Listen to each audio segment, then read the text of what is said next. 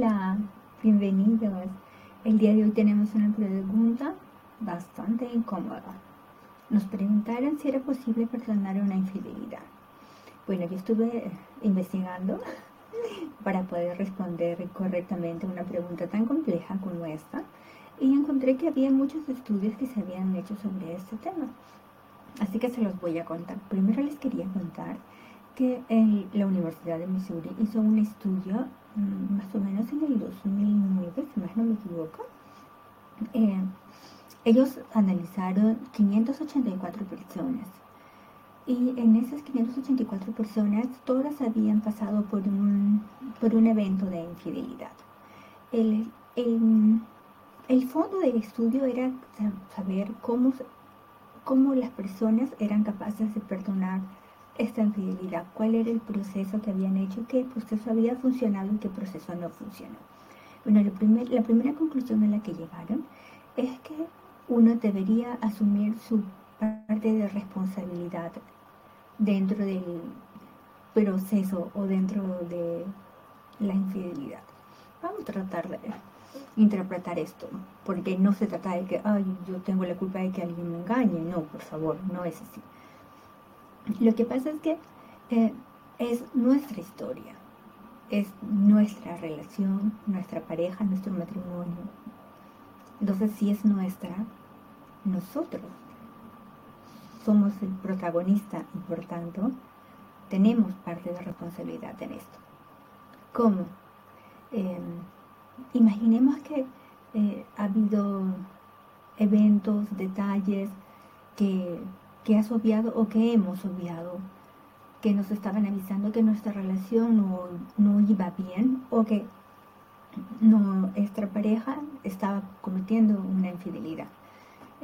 tal vez actitudes que, que sabíamos que estaban pasando y que no reaccionamos. Momentos que notamos donde nuestra pareja cambió y tampoco hicimos nada. Situaciones repetidas en las que sabíamos porque nuestro corazón nos decía que algo no marchaba bien, pero no hicimos nada, las obviamos, no nos escuchamos. Y esa sí es parte de nuestra responsabilidad. Responsabilidad para con nosotros mismos, porque no me escuché. Y siempre, siempre, siempre, siempre, siempre, todos los que están escuchando, tienen que ver las señales, tienen que estar atentos, tienes que confiar en tu intuición. Te digan, no, estás loca, o no estás loco, así no es. Confía en tu intuición. Confía en tu intuición y si no te sientes cómoda con la situación, tienes que decirlo. Tienes que hablar y decir, no me siento cómoda aquí, no me gusta lo que está pasando. Y conversar, necesito que las cosas cambien y si no pueden cambiar, te mueves hacia otro lugar en el que sí te sientas cómodo.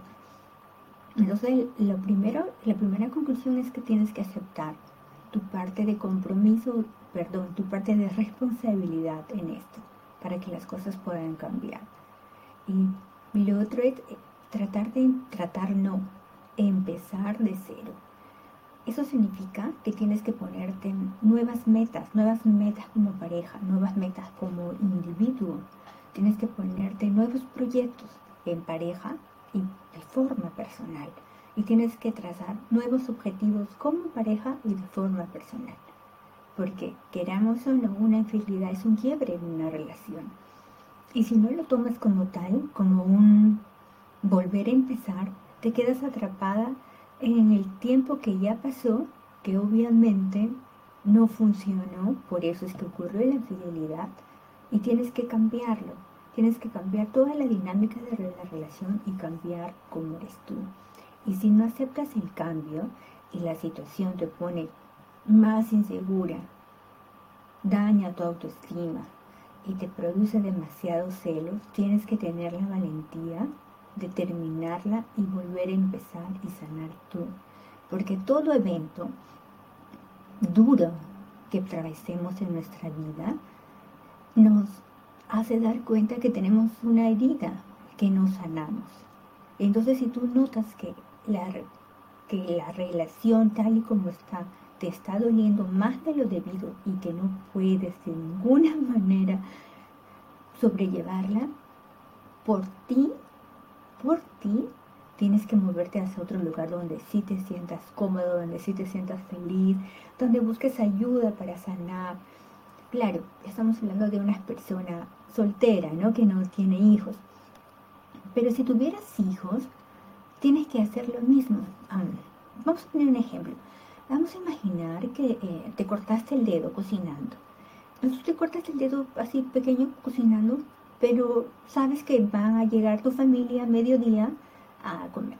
Entonces lo ves, lo ves sangrar, pero dices, no, tengo que terminar. Y sigues, qué sé, pelando vegetales, em, cortando más cosas, preparando más cosas, inclusive dices, voy a preparar algo dulce y preparas más cosas y horneas y cocinas y, la herida que era pequeña se hace más grande. Y si no se hace más grande, se pone toda roja alrededor. Y al final ya no te duele el dedo, sino tal vez está toda la mano porque te lastimaste.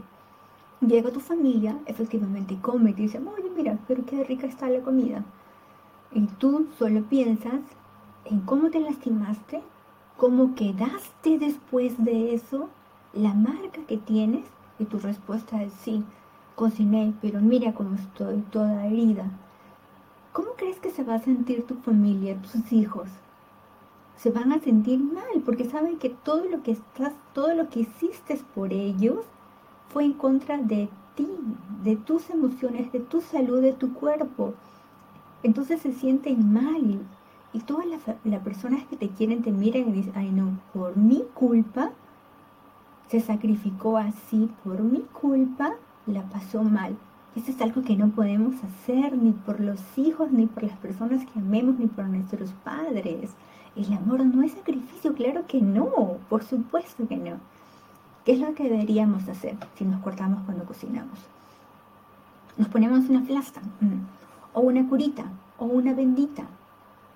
Paramos, tomamos un poco de agua, de café, lo que fuese, nos relajamos y regresamos a cocinar. Cuando regresan tus familia a comer, tal vez eh, la comida está rica, tú tienes una plasta en el dedo, perdón, una curita en el dedo y ah, me corté, pero mira, todo pasó bien, y continúa porque, porque viste la herida, porque la protegiste para que puedas sanar. Entonces, si, no si hacemos eso cuando nos vemos, cuando vemos lo que pasa en nuestro cuerpo, imagínate nuestras emociones. Si tú sientes que esa infidelidad te ha dañado mucho y que sí, pues tal vez fue una infidelidad de un momento, de un día, o tal vez fue una infidelidad de meses y de años, como también suele pasar, y te ha dañado tanto, entonces sana y vuelve a empezar. Pero si tú crees que esa infidelidad es pequeña, que no te ha dañado tanto y que estás dispuesta y te comprometes tú, tú, y luego hacen un compromiso de pareja, tal vez las cosas se puedan solucionar. Pero es, ya sabes, primero asumir un compromiso contigo misma. Asumir que tienes que escucharte. Que no, no, no, querida, no, querido, no estás loco. las señales que ves son reales y las tienes que hablar no me siento cómoda con esta situación, no me está gustando cómo estamos llevando nuestra relación de pareja, ¿qué está pasando? Y que la otra persona te conteste, bueno, mira, sí, tal vez no es una infidelidad, tal vez esté estresado en el trabajo, qué sé yo, pero hay señales y cuando las señales están ahí las tenemos que conversar. Bueno, pues, ¿qué vamos a hacer? ¿Cómo lo vamos a corregir? Y corriges y continúas porque de eso se trata la vida. Ah, y el último que te quería contar, que hubo otro estudio que hicieron, este sí es un poco antiguo, ¿ya? Lo hicieron como que en el 2004, en la Universidad de Nuevo México, y entre Nuevo México, eh, la Florida, ay, no me acuerdo cuál fue el otro lugar, ah, déjame ver mis apuntes, y Texas. bueno, entonces ellos analizaron 128 em, parejas que habían pasado procesos de infidelidad. También la siguieron por seis meses identificaron que para los hombres es más fácil perdonar una infidelidad que para las mujeres. Entonces, ahora te lo voy a explicar mejor. Entonces, eso significa que si tú has pasado por un proceso de infidelidad y decides con tu pareja porque se aman, porque fue em, de un momento, porque fue una cosa casual, y tu pareja te dice no, pero, y tú decides darle una oportunidad, y pasa que en la semana se lo estás reclamando todo el tiempo, y él no, y él, tú dices, ¿cómo puede ser posible que él ya lo olvidó y yo todavía estoy aquí sufriendo? ¿Por qué? Porque para ellos es más fácil empezar de cero. Porque el compromiso que él tiene, o que los hombres tienen, según este estudio, es que ellos dicen, sí, yo quiero empezar de cero, me comprometo de cero en la relación, entonces voy a volver a empezar. Pero las mujeres, porque somos más emocionales, o porque algunas somos más emocionales que otras, nos quedamos atrapadas. ¿En qué? ¿En dónde? ¿En qué momento? En mi autoestima, en mis celos, en mi inseguridad. Y respondo desde allí. Entonces, si quieres que tu relación funcione, que vuelvas a empezar porque estás dispuesta a volver a empezar, pero sientes y te has dado cuenta que allí tienes una herida que tienes que sanar, ve a buscar ayuda profesional. Tú. No, no, que voy a hacer terapia de pareja. Si a ti te está doliendo, busca ayuda a ti. Si a ti te quedan cortos unos zapatos, si te ajusta el zapato, no vas a pretender que tu esposo se compre unos zapatos nuevos o que tu novio se compre un zapato nuevo. Te cambias tú los zapatos nuevos y compras uno de tu talla porque te está dañando el dedo. Entonces, eso es se trata de un trabajo muy personal.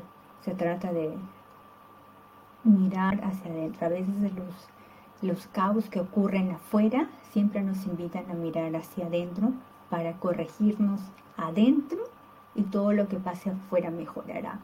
Espero poder haber ayudado. Les envío un abrazo muy, muy, muy fuerte y nos vemos la próxima semana. Chao, chao.